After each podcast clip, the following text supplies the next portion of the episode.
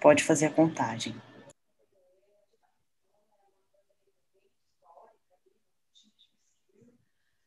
Eu vou entrar no ar agora. Os amigos e minhas amigas do site Notícias Agrícolas e da M Prado, estamos aqui para mais um programa Líderes do Agro no seu novo horário das 17h30 horas. Para nós é, é um privilégio hoje aqui no nosso encontro receber o Rogério, que é o presidente do Conselho da Lavoro. O Rogério é membro do board do Fundo Pátria e ele lidera uma grande companhia, que é uma das maiores plataformas de distribuição de insumos agrícolas do mundo. A Lavoro tem sua sede em São Paulo, ela foi fundada é, a partir de 2017, ela atua hoje em nove estados do Brasil a, Lavoro também conta com 125 lojas, cerca de 2.100 funcionários e é uma empresa líder no setor no país. Rogério, seja bem-vindo. Para nós é um prazer te receber aqui. Ô Marcelo, muitíssimo obrigado aí pelo convite. É, um grande abraço a você, a Ana e todos os seus seguidores aí do canal e, e todos os é, é, toda a audiência aí do Notícias Agrícolas. O, o Rogério, eu queria começar o nosso bate-papo.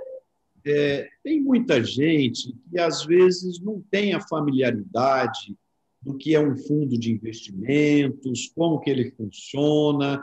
Então, eu queria começar o nosso bate-papo você explicando um pouquinho como que são formados os fundos, de onde vêm os recursos, como que ele investe, e depois a gente entra na discussão do segmento de agronegócios. Legal, Marcelo, ótimo, boa pergunta aí para a gente se situar, né? O que, que é o tal famoso fundo de investimento, né? É, em geral, é, existem empresas que são, na verdade, não são fundos, mas são gestoras de fundos de investimento, né? é, que é o caso do Pátria Investimentos. O Pátria é uma empresa gestora de fundos. O Pátria ele tem quatro áreas é, onde ele atua. Né? Uma área é, é, crédito, a outra área é real estate, né? que é um investimento em terras, em imóveis, é, em propriedades. Né? É, uma outra área é infraestrutura, onde são formados é, são feitos investimentos em empresas de infraestruturas ou concessões, né? e uma área é, que é a mais representativa do Pátria, que tem mais é, recursos sob gestão, é a área de private equity. Né? O private equity, que é então a empresa do Pátria que faz a gestão de fundos que investe em outras empresas, né? que a gente chama de investimentos é, em ativos alternativos, né? são investir em empresas, né? se associar a empresas. É, e nessa área especificamente do private equity, é, existe aí as, é, as, vários fundos, não é um, um fundo apenas, né? Então, é, hoje o private equity do Pátria tem é, já histórias de fundos que já foram encerrados e a história de fundos que estão sendo é, aí trabalhados, né, é, com gestão aí do, do, do Pátria e com, é, com aí com uma, um período ainda para para acontecer os desinvestimentos das, dessas empresas para que esses fundos então se encerrem, né? Então hoje o Pátria tem seis fundos, né? É, alguns já estão inativos e outros estão é, superativos e outros estão iniciando as, as atividades, né? É, então, nossa empresa, por exemplo, as nossas empresas do agro, elas estão aí no fundo 5, que a gente chama, e no fundo 6. Nós, nós, temos dois fundos que investem em agro. Nós tivemos lá atrás um fundo 4 que investiu também em agro, investiu numa empresa chamada AC Café, né, que já houve desinvestimento, investiu também na Agriquem, né, que é uma empresa do mercado, que já, já foi desinvestida também, e hoje tem é, algumas empresas no fundo 5 e algumas empresas no fundo 6.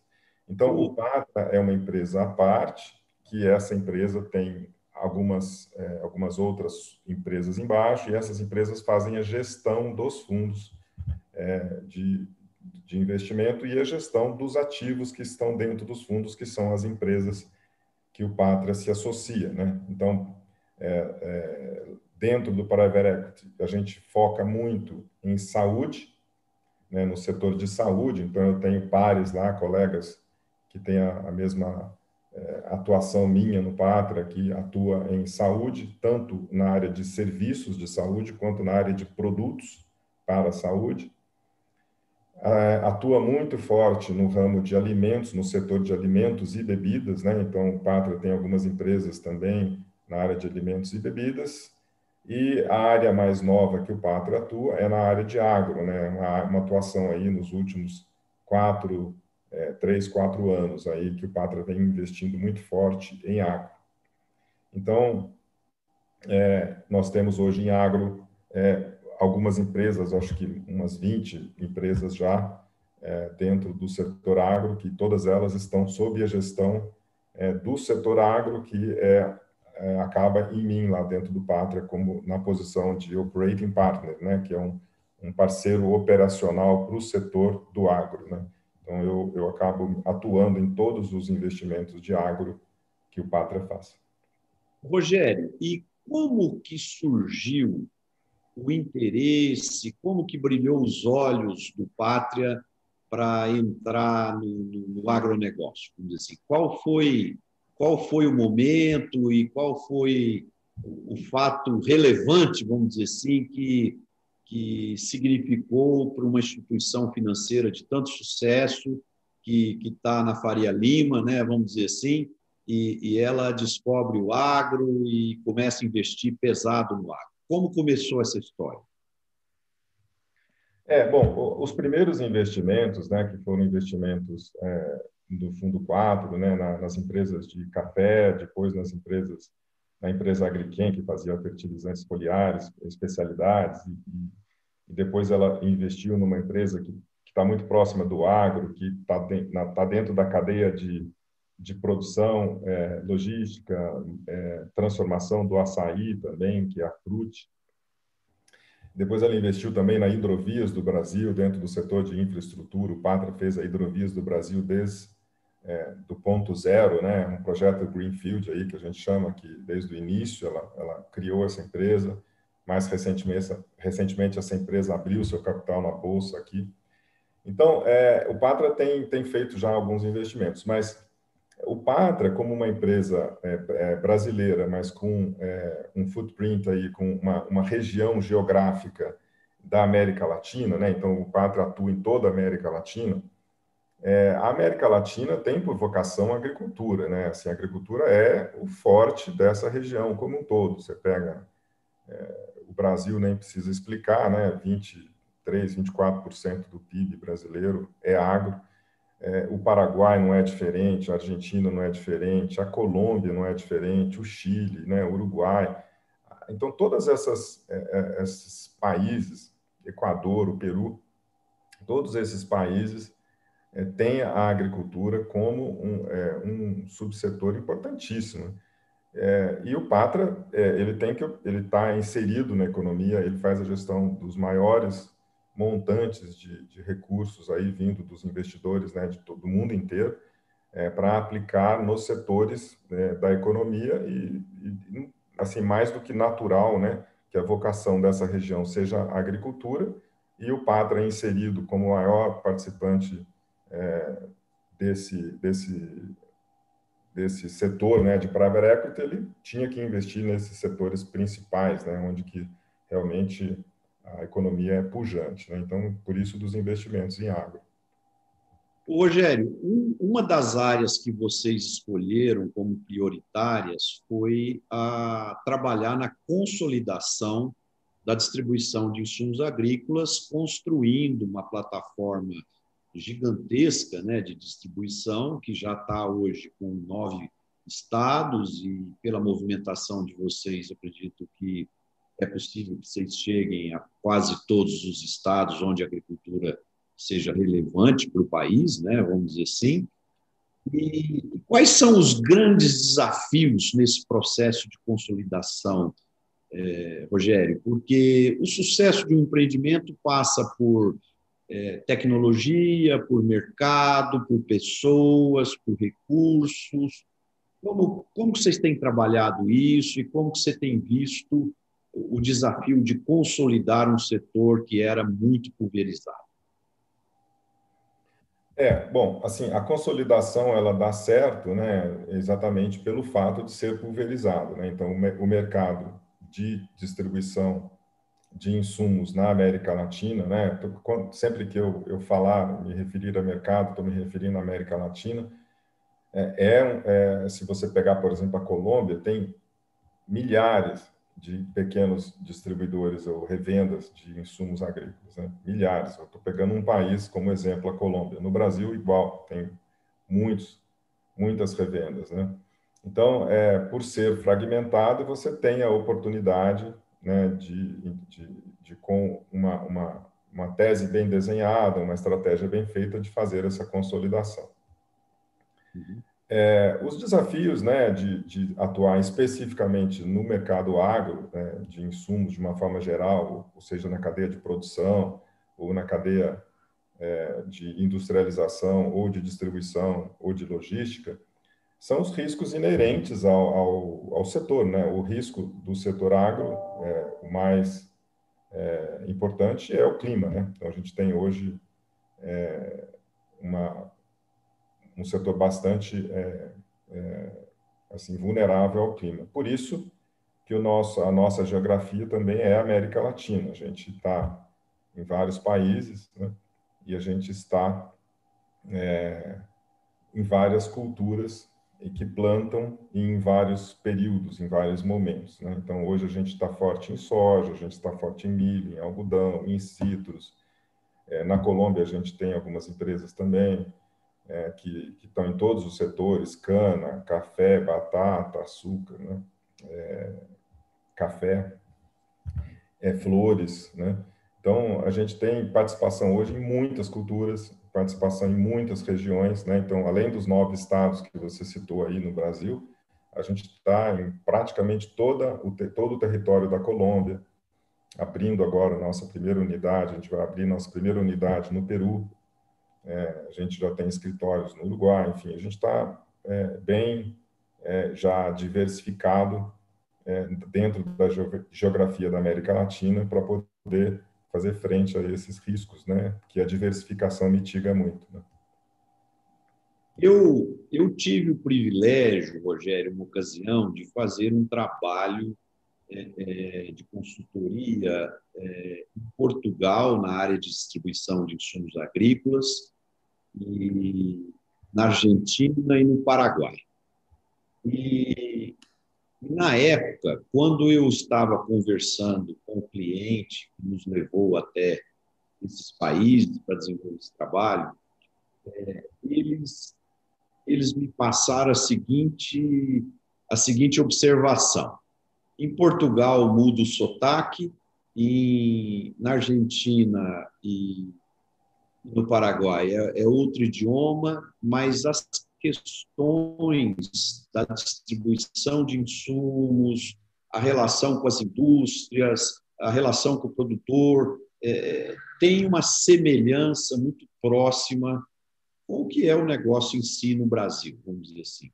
Então, como você já, vocês já estão presentes na Colômbia, em praticamente todo o país da Colômbia, e, e vocês estão já aqui em nove estados, tal, você, você concorda que são parecidos as questões da relação com a indústria, a relação com o agricultor, ou tem muitas diferenças culturais que complicam ainda o processo de administração? Olha, assim, é... talvez eu, eu, eu saberia dizer um pouco menos em relação às relações das empresas distribuidoras de insumos com os com a indústria de uma forma geral, mas é, com o agricultor eu tendo a concordar contigo que é, a relação é muito parecida. É, porque, assim, eu já vi muitas pesquisas, Marcelo, é, de mercado, assim, é, com o agricultor, de várias é, empresas que eu, pesquisas que eu conduzi em algumas empresas, apresentações que eu vi de pesquisas de outras empresas, e elas têm uma coincidência muito grande é, no, no, resultado final, né? que os atributos que o produtor mais é, que ele mais valoriza de um distribuidor ou de um fornecedor, quem quer que seja que o atenda para fornecer um insumo, vender um insumo, convencê-lo de um insumo agrícola, é a presença desse dessa parceria, desse parceiro no negócio dele, né? É, mesmo na na pandemia, eu acho que isso ainda foi muito importante. Então, a presença, aquele cara que tinha presença, teve bastante, é, é, assim, sucesso em continuar com a relação é, comercial ali, com aquela relação de distribuidor e cliente, é, por conta desse, desse atributo aí que eu acho que é extremamente importante. E, e o segundo atributo que mais aparecia nas pesquisas é a confiança. Né? Então, se você estabelece a presença, né? se você é um cara que está lá dentro, né? se você está é, intimamente ligado a esse teu cliente e, e, e, desenvolve essa relação de confiança, você acho que tem uma, uma chance de sucesso aí na, né, no negócio da distribuição. E acho que isso não deve ser diferente no, na Europa, na, enfim, na Ásia, em qualquer que seja o lugar. Né? Pode ser que uma cultura seja muito diferente e, isso não seja é, valorizado. Mas, obviamente, que nesse cenário de pandemia, é, muita coisa, é, obviamente, teve que mudar no contato com o produtor, né, por todas as precauções que foram tomadas, muitas lojas fechadas, as atividades essenciais de expedição só que estavam trabalhando, é, lojas fechadas, pouco contato, acabou aquela roda de chimarrão que a gente sempre conhece aí na, nas revendas, né? O agricultor acorda, é, toma um chimarrão com a família, depois ele pega a caminhonete, vai, toma um chimarrão na revenda, depois ele vai para a fazenda, né? Então, isso aí acho que deve ter acabado um pouco.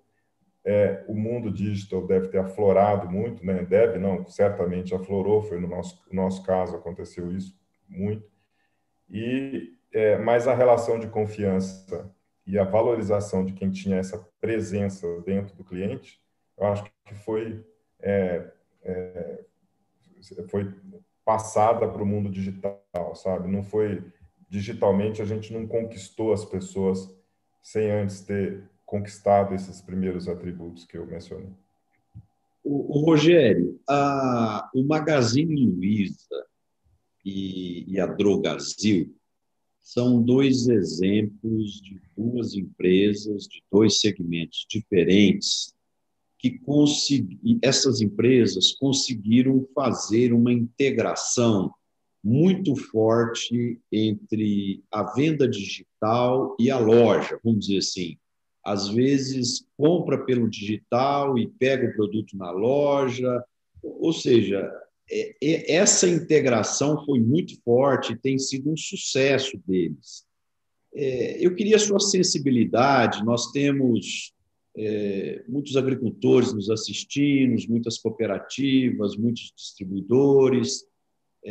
eu queria a sua sensibilidade. Você acha que essa integração que acontece nas lojas de eletroeletrônico, nas farmácias, no futuro vai acontecer também na área de insumos agrícolas é essa integração do digital com o físico? Olha, eu, eu assim, eu não quero é, ser tão, não quero ser arrogante de dizer assim que eu tenho certeza que isso vai acontecer, mas eu tenho assim, é, assim, eu tenho, tenho quase que certeza assim total que isso vai acontecer, sabe, Marcelo, no, no futuro breve. Né? É, nós lançamos a plataforma dentro do Grupo Lavoro, né, onde é, a gente tem no Brasil 125 lojas. Nós lançamos a plataforma, ela chama é, hashtag Compre Lavoro, né?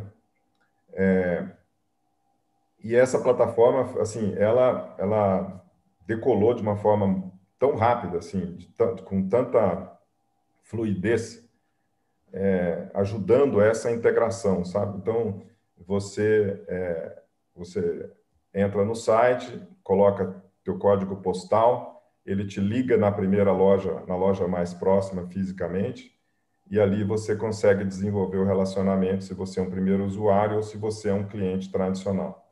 E ali tem um, vários outros várias outras características do negócio, não vou entrar muito no detalhe aqui, mas ajuda demais. É quase que um relacionamento bancário, sabe? Quando você vai olhar o teu saldo, você vai olhar se o teu estoque, né? Então, saldo de dinheiro, estoque de produtos, quanto que eu gastei, quanto que eu não gastei. Tem uma série de, de relações aí que a gente faz de serviços dessa dessa dessa integração que você diz aí do virtual, do, do digital com o físico, né?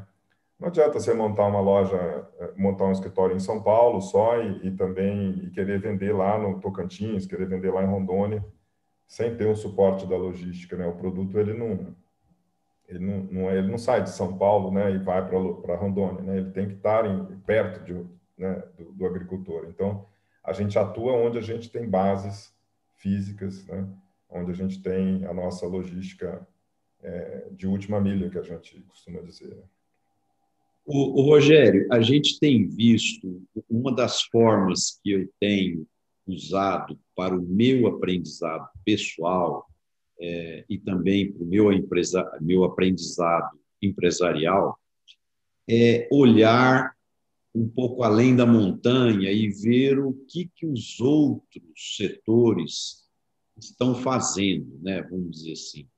Então, quando, quando a gente olha por exemplo, para, o setor automobilístico, né, as, as montadoras de automóveis, assim, elas estão sofrendo nesse momento um processo de disrupção que veio de outros segmentos, né? Quer dizer, não é, não foi, não foi a, não foi a GM ou a BMW ou a Mercedes ou a Ford que inventaram algo diferente e estão é, de uma certa forma se sobrepondo em relação às outras que ficaram para trás. No caso aqui, foi a Tesla que teve a visão do carro elétrico, acelerou, acreditou muito nisso, ficou aí 15 anos dando prejuízo, né?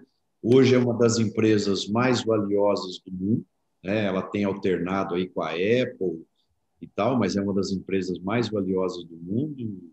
Há um mês atrás aí o valor que ela alcançou ela já valia a soma de 10 empresas como BMW, Mercedes, GM, Ford, Fiat e outras mais aí, Toyotas e tal, né? Então, uma disrupção muito violenta feita por um outro segmento, né? Agora a Apple já sinaliza que vai entrar no segmento também de carros elétricos e tal.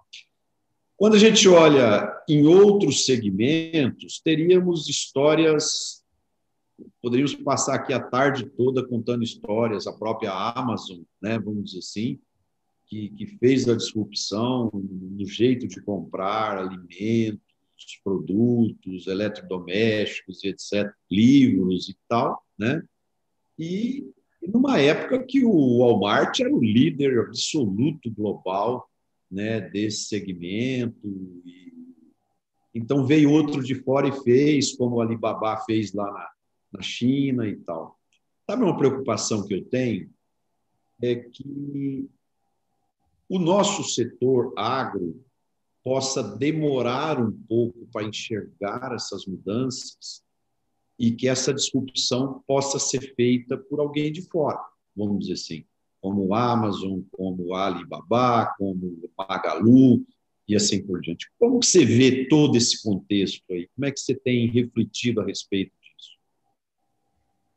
Então, Marcelo, ah, só para fazer uma menção aí, você mencionou a Magazine Luiza e mencionou a Drogazil, né? Eu esqueci de mencionar. A Drogazil foi a primeira empresa do Pátria, é, dentro da, da, há 30 anos, mais de 30 anos atrás, no primeiro fundo que o Pátria teve, foi a criação da, da Drogazil e depois toda a transformação, crescimento e, e, e venda da Drogazil. Drogazil é, uma, é um grande um grande case lá dentro do Papa. Uhum. Mas respondendo a sua pergunta, é, eu acho que é, eu acho que o, o, o setor agro tem muita coisa para ser explorado ainda dentro dessa é, desse mundo digital é, que pode criar assim é, eu, eu, não, eu não me preocupo tanto com essas é, com essa essa preocupação da, da disruptura né? eu me preocupo com a agregação de valor que venha dessas iniciativas né? É, eu nesses nesses é, dois anos aí de pátria eu tive duas vezes em Israel uhum. olhando lá as empresas é, que têm é, iniciativas é, dentro do, do agro, é, com ideias é, assim extremamente inovadoras. Né? Então, vi muita coisa legal, tem muitas empresas que estão é, voando aí com ideias sensacionais, seja na área financeira, seja na área de crédito, seja na área de barter, seja na área de serviços, de monitoramento, é, de agregação de valor é, na, nos próprios é, agroquímicos, principalmente dentro do, é, do setor de biológicos. É, não vi tanta coisa de fertilizantes que eu me lembro aqui, mas é, na área de detecção, monitoramento, eu, eu, vi empresas assim fantásticas. Eu vi um case, por exemplo, de uma empresa é, que ela tinha um, um ela ia num um pomar, por exemplo, de citros e ela pegava ali, vamos falar, mil plantas de citros, de laranja, ela detectava qual era a planta alfa daquelas mil plantas. Entre as mil plantas, ela detectava muito rapidamente quem era o alfa das mil plantas. E depois ela é, estudava de uma forma muito rápida o que, que as outras 999 plantas tinham de deficiência em relação àquela planta alfa, no que diz respeito a tratamento fitossanitário, fertilidade, é, exposição à, luz, à sol. Tá? É assim, um, um negócio, um contexto interessantíssimo. Essa empresa, inclusive, acho que já está fazendo trabalhos aqui no Brasil. Então, eu não vejo, por exemplo, uma empresa dessa, seja vindo por uma Amazon, por uma qualquer que seja a empresa, causar um, um, um movimento disruptivo. Ela vem causar uma grande agregação de valor para o setor e quem tiver abertura para trabalhar junto com ela, para ajudar a dar escala para essa empresa, vai ganhar com isso, em parcerias, né, em, em, em serviços, e só vai valorizar essa presença que a gente precisa ter junto com o cliente e, e, e, só vai ganhar a confiança dele, que é o que ele mais quer, né? Então, eu acho assim, eu não vejo assim é, nenhuma preocupação assim de, de ser, é, de ter uma, uma disruptura, né? Assim, é, eu vejo mais uma questão de, de, de muito movimento positivo vindo para ajudar, né? Seja na questão de, de máquinas agrícolas, para me, melhor eficiência de máquinas agrícolas, seja na questão de monitoramento, desperdícios, precisão na hora de você usar os, os, os fitossanitários, enfim. Eu, eu, sou extremamente otimista, né? E, e, e quando eu, eu tive nessas viagens, nessas duas viagens em Israel, a única coisa que eu conseguia me comparar era com uma criança na Disneylandia, assim, sabe? Assim, de tanta de tanta oportunidade que a gente via que poderia ser explorada e vai ser explorada com certeza. De cada 100 ideias, talvez 10 ideias é, vão ser, é, vão virar alguma coisa lá, mas é impressionante. Assim como também no, no, nos Estados Unidos tem, né, muitas iniciativas nesse sentido, lá no Vale do Silício, né, e aqui no Brasil tem também muitas empresas interessantíssimas brasileiras é, que já estão trabalhando aí para para criar essas ideias inovadoras. É, e, e, todo mundo que cria uma ideia inovadora, é, o primeiro momento dele, ele não pensa em, em, ser disruptivo, ele pensa em agregar valor, em conseguir parceiros que, que deem escala, que deem espaço, que deem acesso para eles, para que eles, é, com, com, pouco, é, com pouca gente, né, com, pouca, com pouco capital para queimar, consigam é, deslanchar, consigam desbravar aí, porque não é fácil você criar capilaridade no Brasil, sabe? Rogério, o, se citou aí há pouco a palavra serviço, né, vamos dizer assim, você estava falando aí, eu estava refletindo, é, uma comercialização de insumos, né, normalmente uma revenda, ela compra ela compra o produto da indústria e, e leva ele, acessa ele até o, o agricultor, vamos dizer assim. E, e uma das formas de proteger esse negócio é adicionando serviço, né, vamos dizer assim, assistência técnica, é, orientação administrativa para o agricultor, é, às vezes fazendo levantamentos, levando a agricultura digital, é, planejando a pulverização, às vezes até fazendo a pulverização, né, vamos dizer assim. Então, como que você tem visto o crescimento da importância dos serviços no negócio de comercialização insumos? Os serviços, ele é assim um, um, é um mercado, vamos dizer assim, um, um, segmento adjacente ao mercado tradicional de distribuição, mas ele sempre teve presente, né? Porque o principal serviço é aquele serviço simples que o produtor precisa, né? Armazenar o seu produto que ele que ele comprou, mas que ele tem medo de roubo, então fica com ele aí, eu vou buscando à medida que eu preciso, né? É, controle de estoque desse produto me ajuda a saber o que, que eu tenho, o que, que eu não tenho. Né? Serviços financeiros, né, que a gente ajuda muito. E, e, é, mais recentemente, né, inclusive na plataforma da Lavoura, a gente tem isso já, a, a oferta de seguro agrícola. Né? O seguro agrícola também está presente no nosso canal digital. É, o cara não precisa, é, lá em, no Tocantins, no, no, lá em em Rondônia, lá no Mato Grosso, lá em Santa Catarina, descobrir uma seguradora em São Paulo que faz seguro agrícola. Ele tem a opção digitalmente de fazer tudo muito rápido, é, né? Então, dentro do canal lá nosso, eu acho assim que, que serviço é super importante. Tem alguns serviços que não funcionaram, mas eu acho que esses serviços mesmos que, que a gente está comentando é, do mundo digital, né? Que vem dar é, é, monitoramento, que vem ajudar a detectar é, pragas, detectar doenças, detectar ervas daninhas resistentes, que vem ajudar a olhar se é, previsão de colheita, se, né, com base na, numa visão é, do, dos frutos que você tem numa árvore, por exemplo, de café ou de, ou de citros. É, então, todos esses serviços que vão ser adicionados com esse mundo digital, eu acho que eles vão ajudar demais a agricultura do futuro, né? Já ajudam os serviços simples, o arroz com feijão já ajuda demais. Eu imagino quando a gente tiver disponível tudo isso, né? É, um software que você põe no trator que faz ele ter eficiência de 20, 30% melhor, menos desperdício, mais eficiência, é, enfim, tudo isso ligado com a meteorologia, né? Se eu se eu saio para plantar, se eu não saio, se eu saio para aplicar, se eu não saio.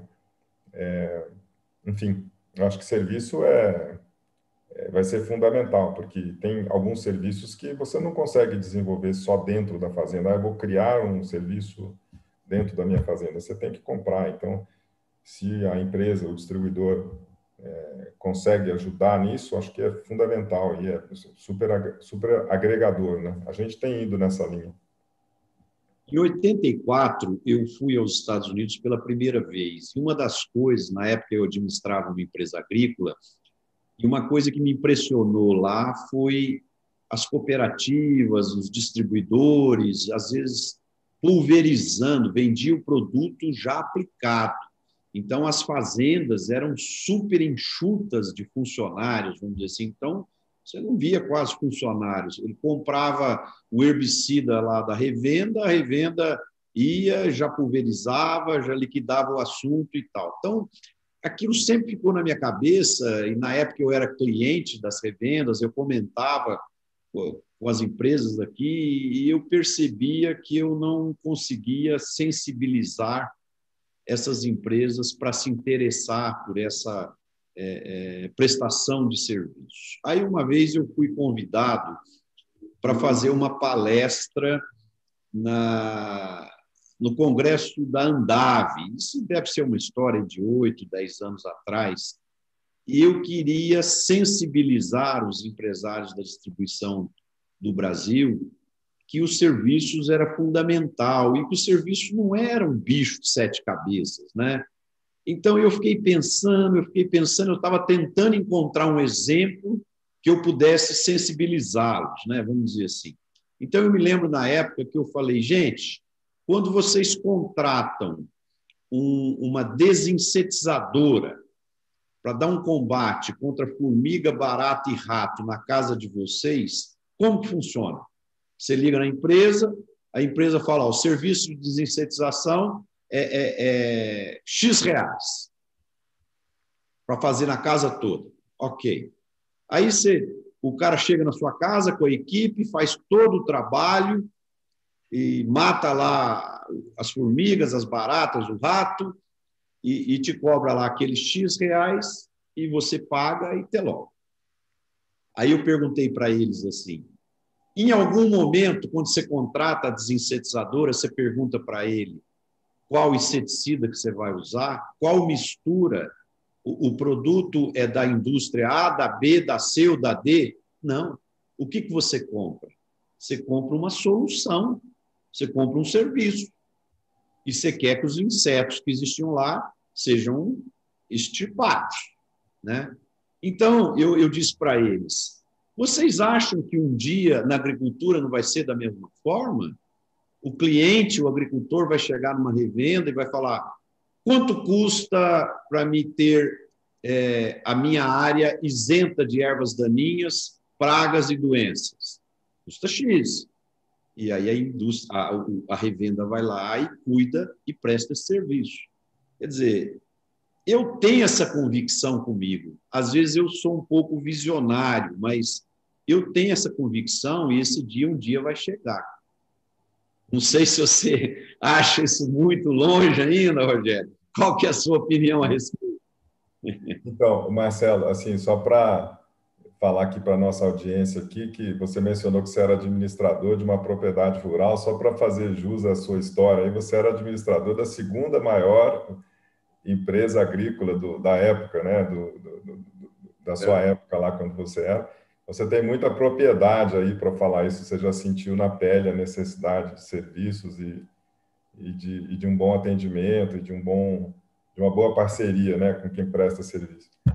Mas eu acho que isso tem isso tem relação com duas coisas. Né? Na minha cabeça tem relação tem oportunidade, eu acredito que tem muita oportunidade, é, mas tem uma relação primeiro com o módulo rural. Acho que o módulo rural influencia muito nisso porque alguns serviços é, você, por exemplo, tem gente que tem capacidade de comprar 30 tratores, né? 30 pulverizadores, enfim, tem 40, 100 pulverizadores, tem agricultores enormes que eu acho que ele, é, ele não ficaria é, à mercê de um terceiro é, sendo que ele tem a capacidade de ter aquele ativo imobilizado para prestar o serviço na hora certa, porque a janela de plantio, janela de aplicação, janela de colheita é muito pequena né, para essas culturas como soja, milho.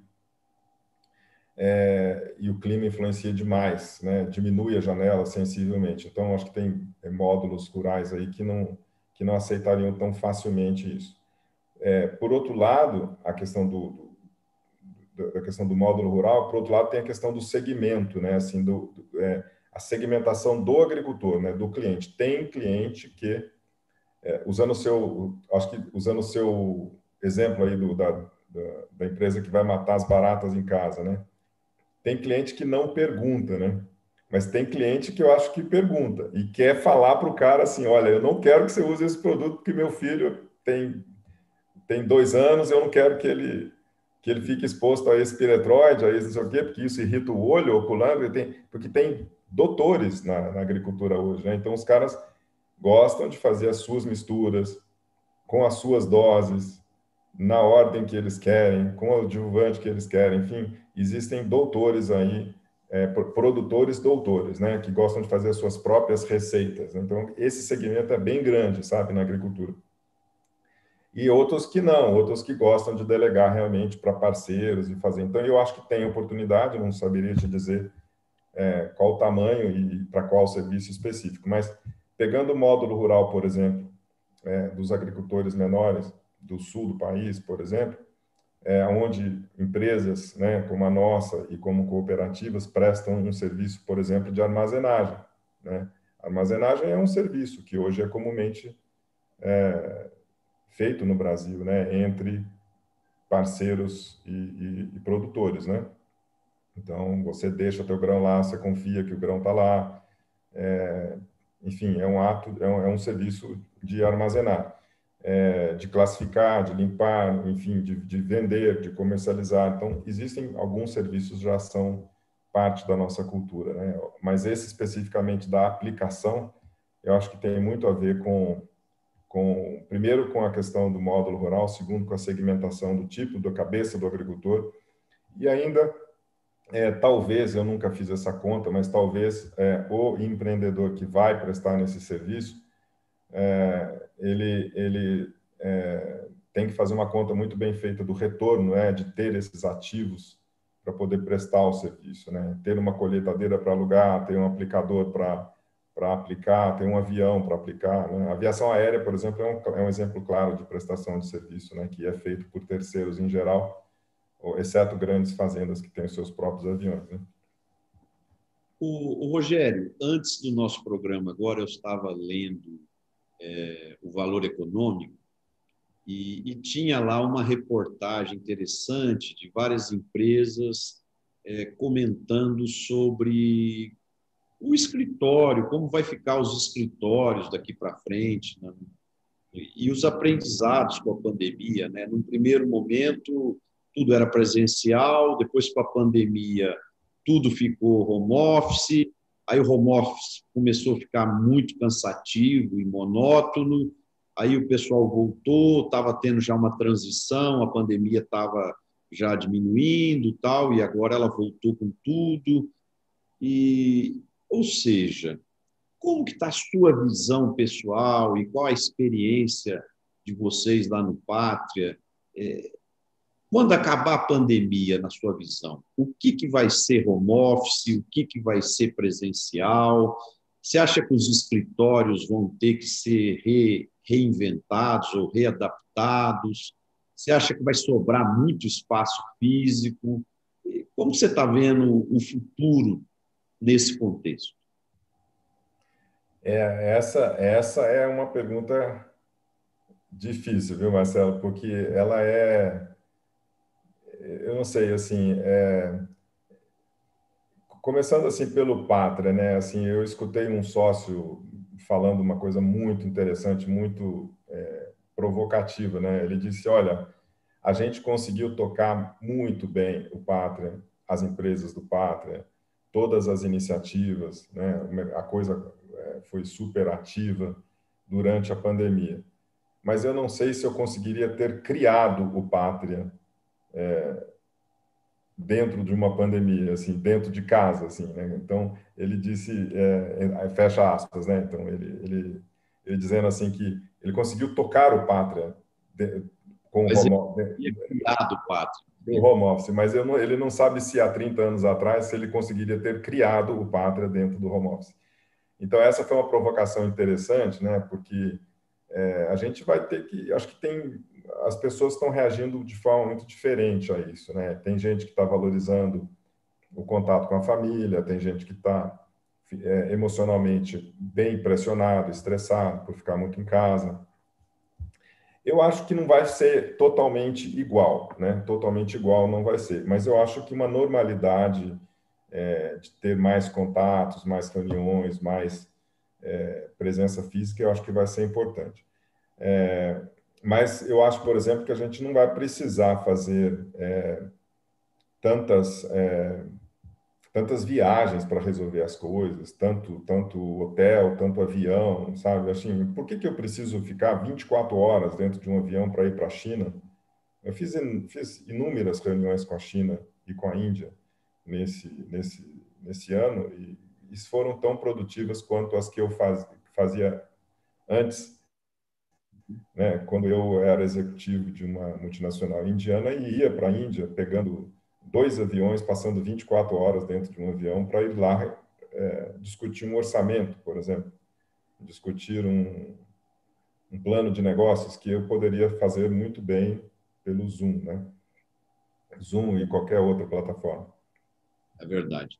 O, o Rogério, e como que você tem visto essa, esses desgastes de imagem do agro brasileiro, principalmente as questões, é, alguns comentários que vêm do Reino Unido, de empresas inglesas, empresas francesas questionando a, a soja brasileira, muitas vezes falta para eles o maior conhecimento geográfico do Brasil. Né? O Brasil é um país continental muito grande, então isso talvez induz eles a uma série de erros, né? vamos dizer assim, de interpretação. É, aí temos agora também a chegada do Joe Biden, que é um presidente norte-americano com viés, uma relevância muito grande para as questões ambientais, né? Eu vi ali que ele já assinou um decreto comprando carros elétricos para todo o governo, se não me engano, são 6 mil carros, né, vamos dizer assim.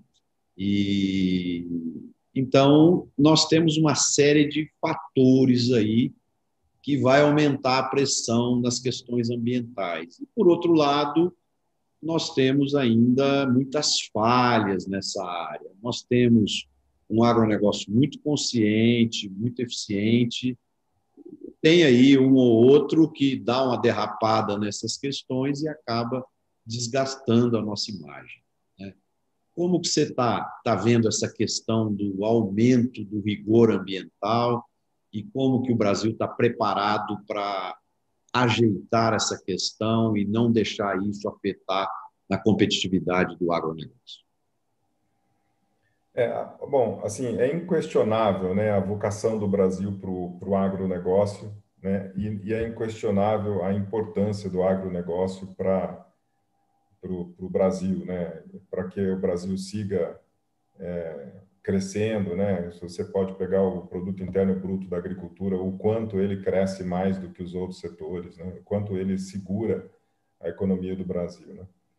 E e, eu acho que o Brasil, né, por ser um país tropical, por ter essa diversidade de, de, de culturas e possibilidade de ter mais de uma safra, é, ele, é, em teoria, explora aquela unidade de solo muito melhor e muito mais, é, de uma forma muito mais é, consciente até do que do que alguns outros países, né, que já devastaram as suas florestas, que já fizeram tudo que tinham que fazer antes do Brasil ser descoberto. Né?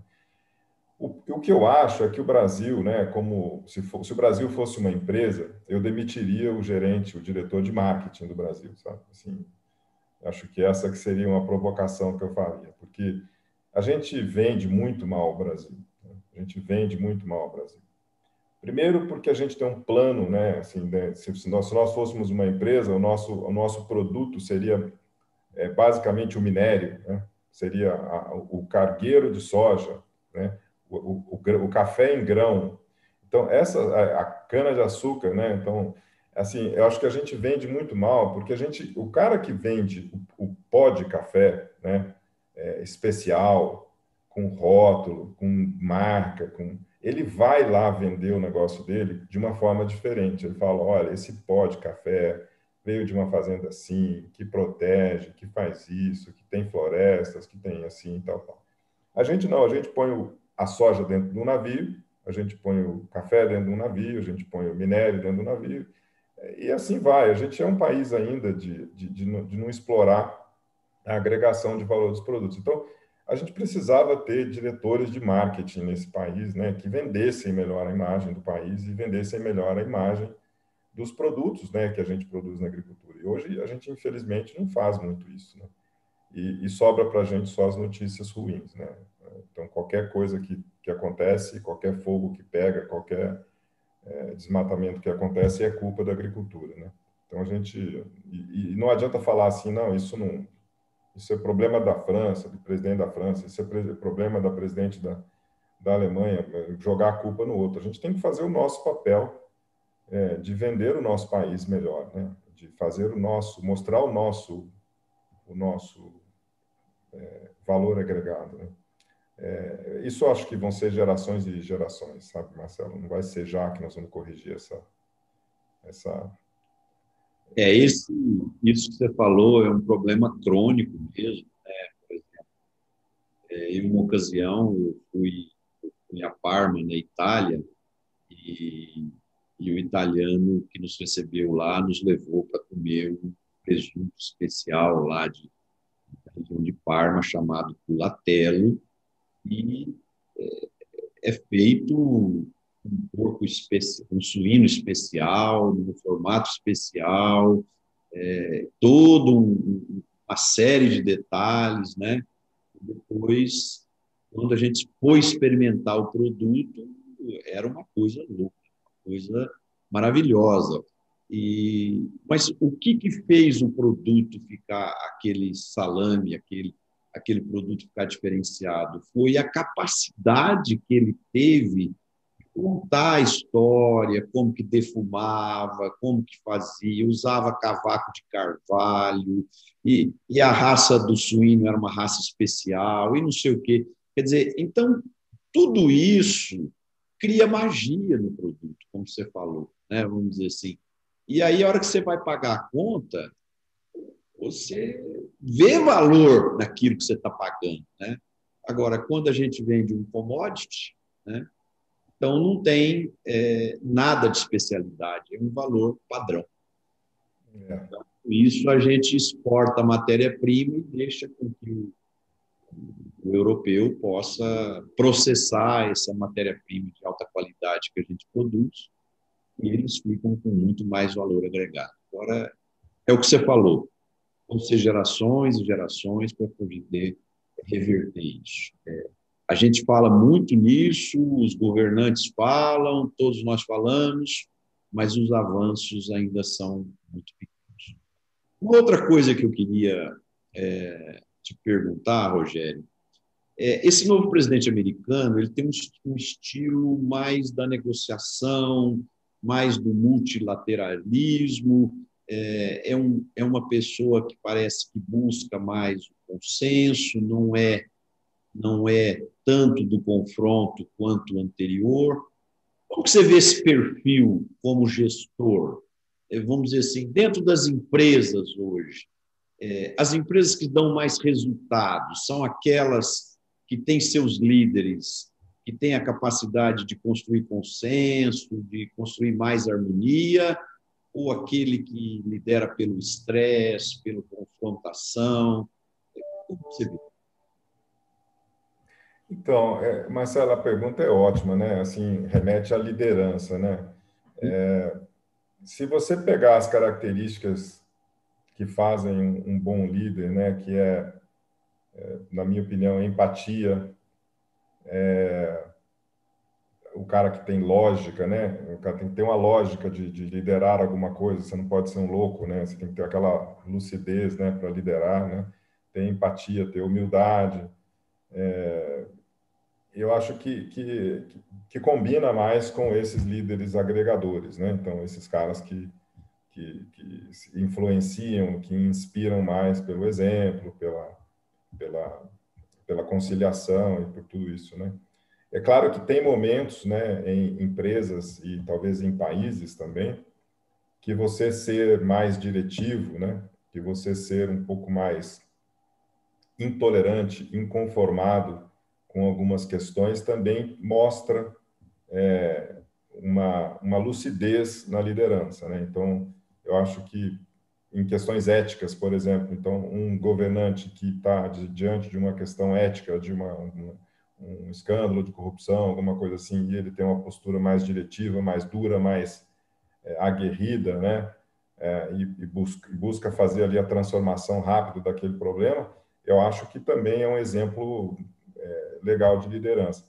É, em outras questões, eu acho que você tem que é, tentar ser agregador, como o Biden vai, vai tentar fazer agora, de unir é, os, dois, os dois partidos lá num projeto de reconstrução. Você viu que o PIB americano caiu 3,5%, né? Quer dizer, na história isso nunca aconteceu, assim, na história que eu, que eu conheço, assim, de ter um PIB tão ruim.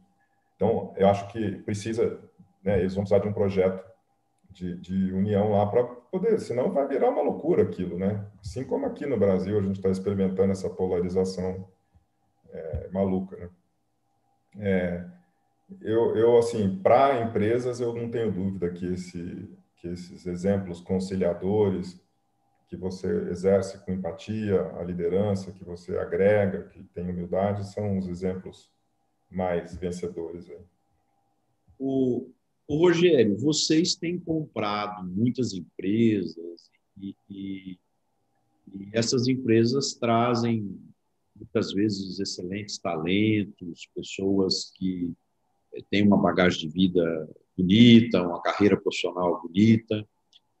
E, só que quando você tem uma empresa pequena e você insere aquela empresa menor num conglomerado gigantesco, como são os conglomerados de vocês, o nível de exigência, né, bagagem profissional, de visão empresarial é muito alto, né, vamos dizer assim.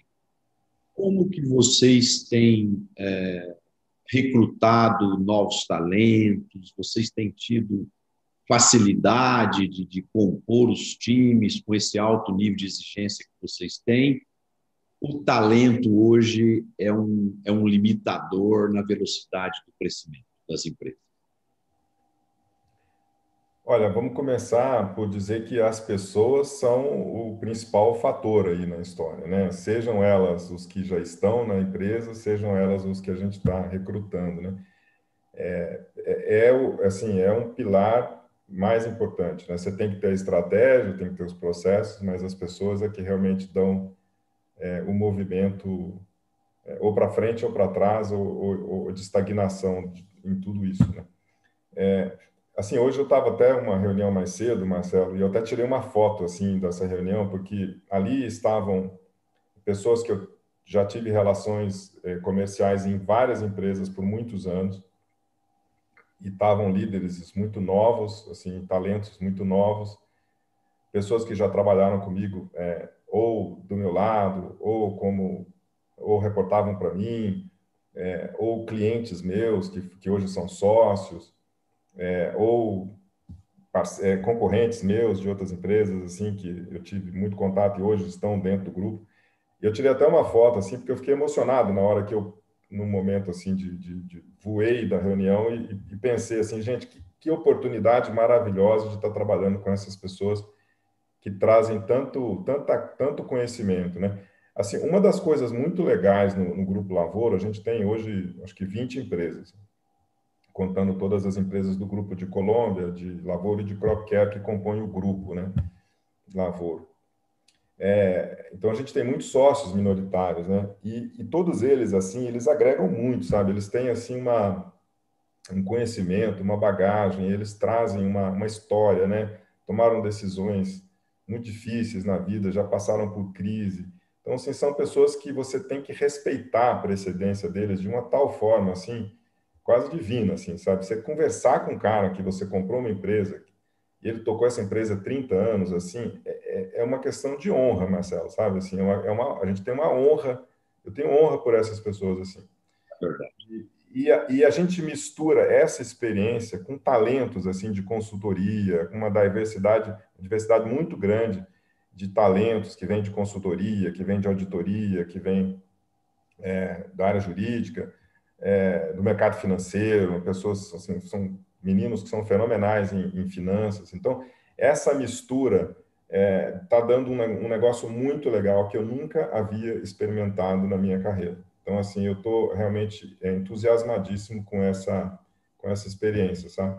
Então, não tem, assim, é, exatamente um, um, um, push, né? Assim, ah, tem que fazer de qualquer jeito, do nosso jeito. Não é, não é assim que funciona, sabe? Funciona muito é, na conversa. E a, a, reunião de hoje foi um exemplo claro do que eu estou falando muito claramente de uma coisa que eu passei há duas horas atrás, né? De tomar decisões em cima de conselhos vindo de todas as, as, de toda a natureza, de gente que tinha 30 anos lá na, na, na empresa dele e de pessoas que estão há seis meses no grupo ou de concorrentes é, que, estão hoje é, concorrentes que, que eu fui concorrente na indústria que hoje estão trabalhando comigo e tal, trazendo a experiência e tal. Então essa sopa aí, esse, essa coxa de retalhos está sendo um projeto interessantíssimo para a gente construir essa nova cultura que é a consolidação da, da, da distribuição, sabe? E a gente, eu se eu posso te falar, a gente está fazendo isso com muito, muito respeito pela precedência dessas pessoas que estavam antes nas empresas, né? Então a gente não está passando por cima de, de, de, ninguém nas decisões. Né? A, o respeito à bagagem e a, e a precedência deles tem, tem sido para mim o, um fator assim decisivo em, na hora de tomar decisão.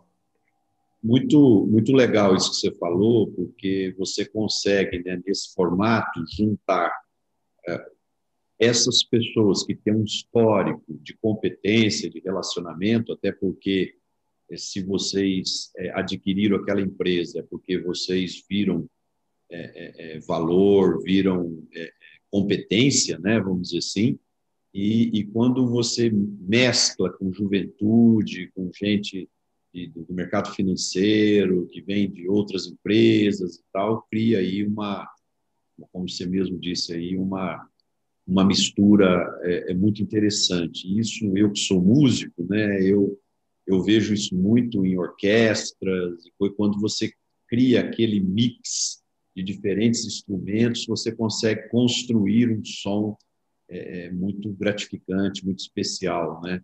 E isso também a gente vê nos times de futebol vencedores, né?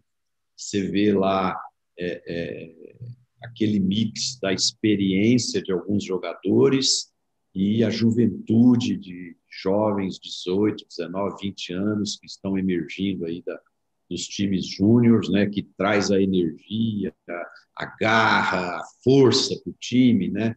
Então, quando você consegue mesclar tudo isso, com certeza os resultados são muito promissores.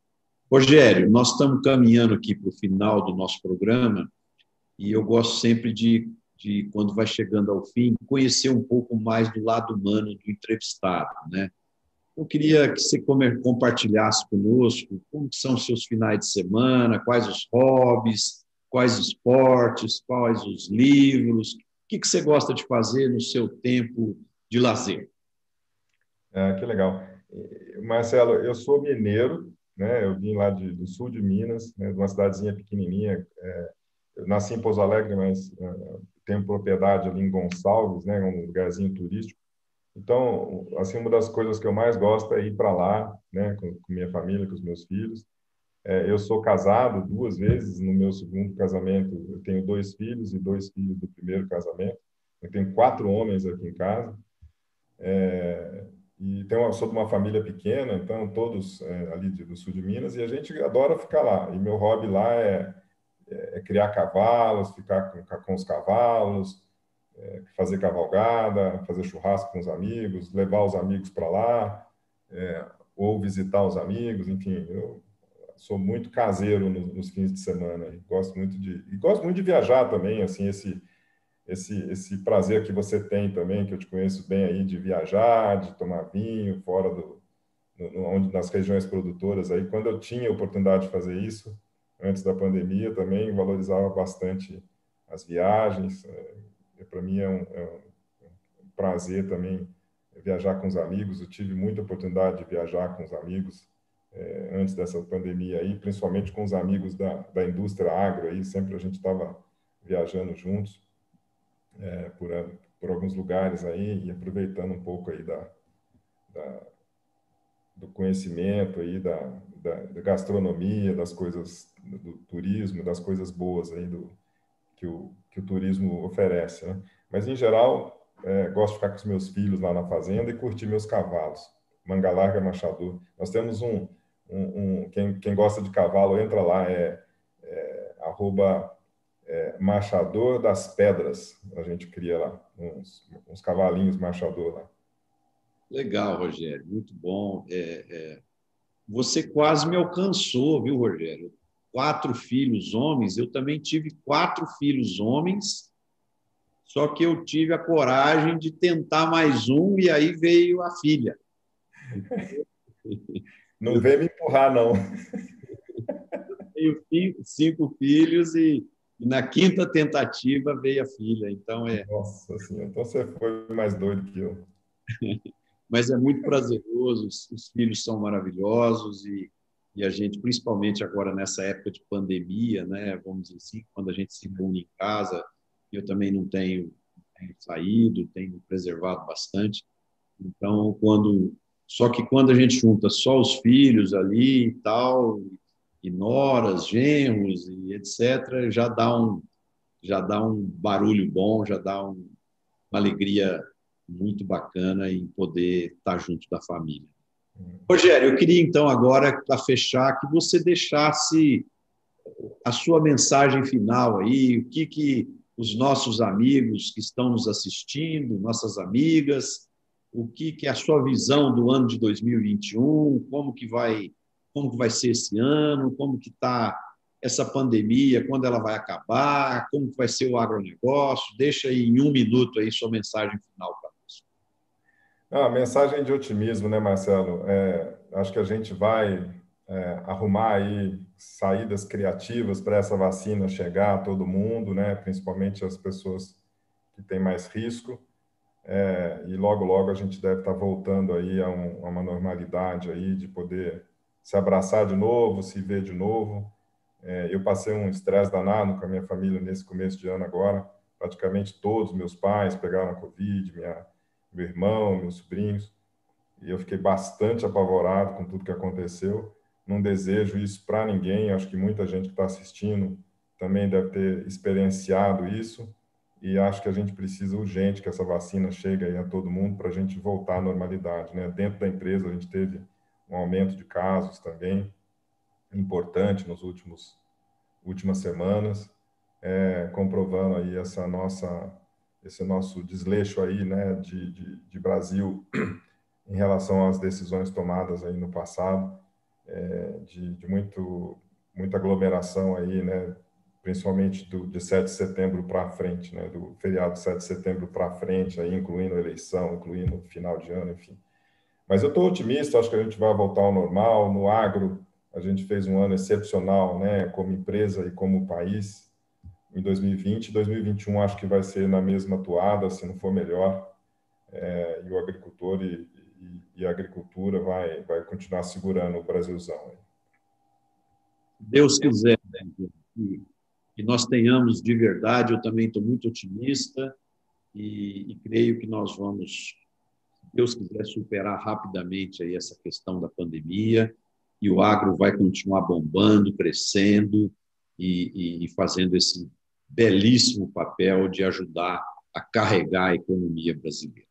Gente, eu queria agradecer o Rogério, agradecer aos nossos internautas que ficaram até agora assistindo o nosso programa é, o programa vai ficar hospedado no site Notícias Agrícolas, no, no, no YouTube da M Prado Governança, e, e, quem assistiu e quer recomendar para os amigos aí, pode recomendar. Quem quiser dar um like aí no, nos nossos canais, pode dar também. Muito obrigado aí pelo carinho, pelo prestígio. Na próxima semana, nós vamos receber o José Cícero Aderaldo, que é o Zico, lá vice-presidente da Cocamar. Meu amigo. Será também um papo muito agradável, uma pessoa muito inteligente e, e que tem sempre a somar com o agronegócio brasileiro. Meu boa noite para vocês. Espero que vocês tenham gostado do novo horário do programa, 17h30, e a gente se vê na próxima semana. Um abraço a todos, um abraço, Rogério, e a gente se vê em breve. Abraço a todos, abraço, Marcelo.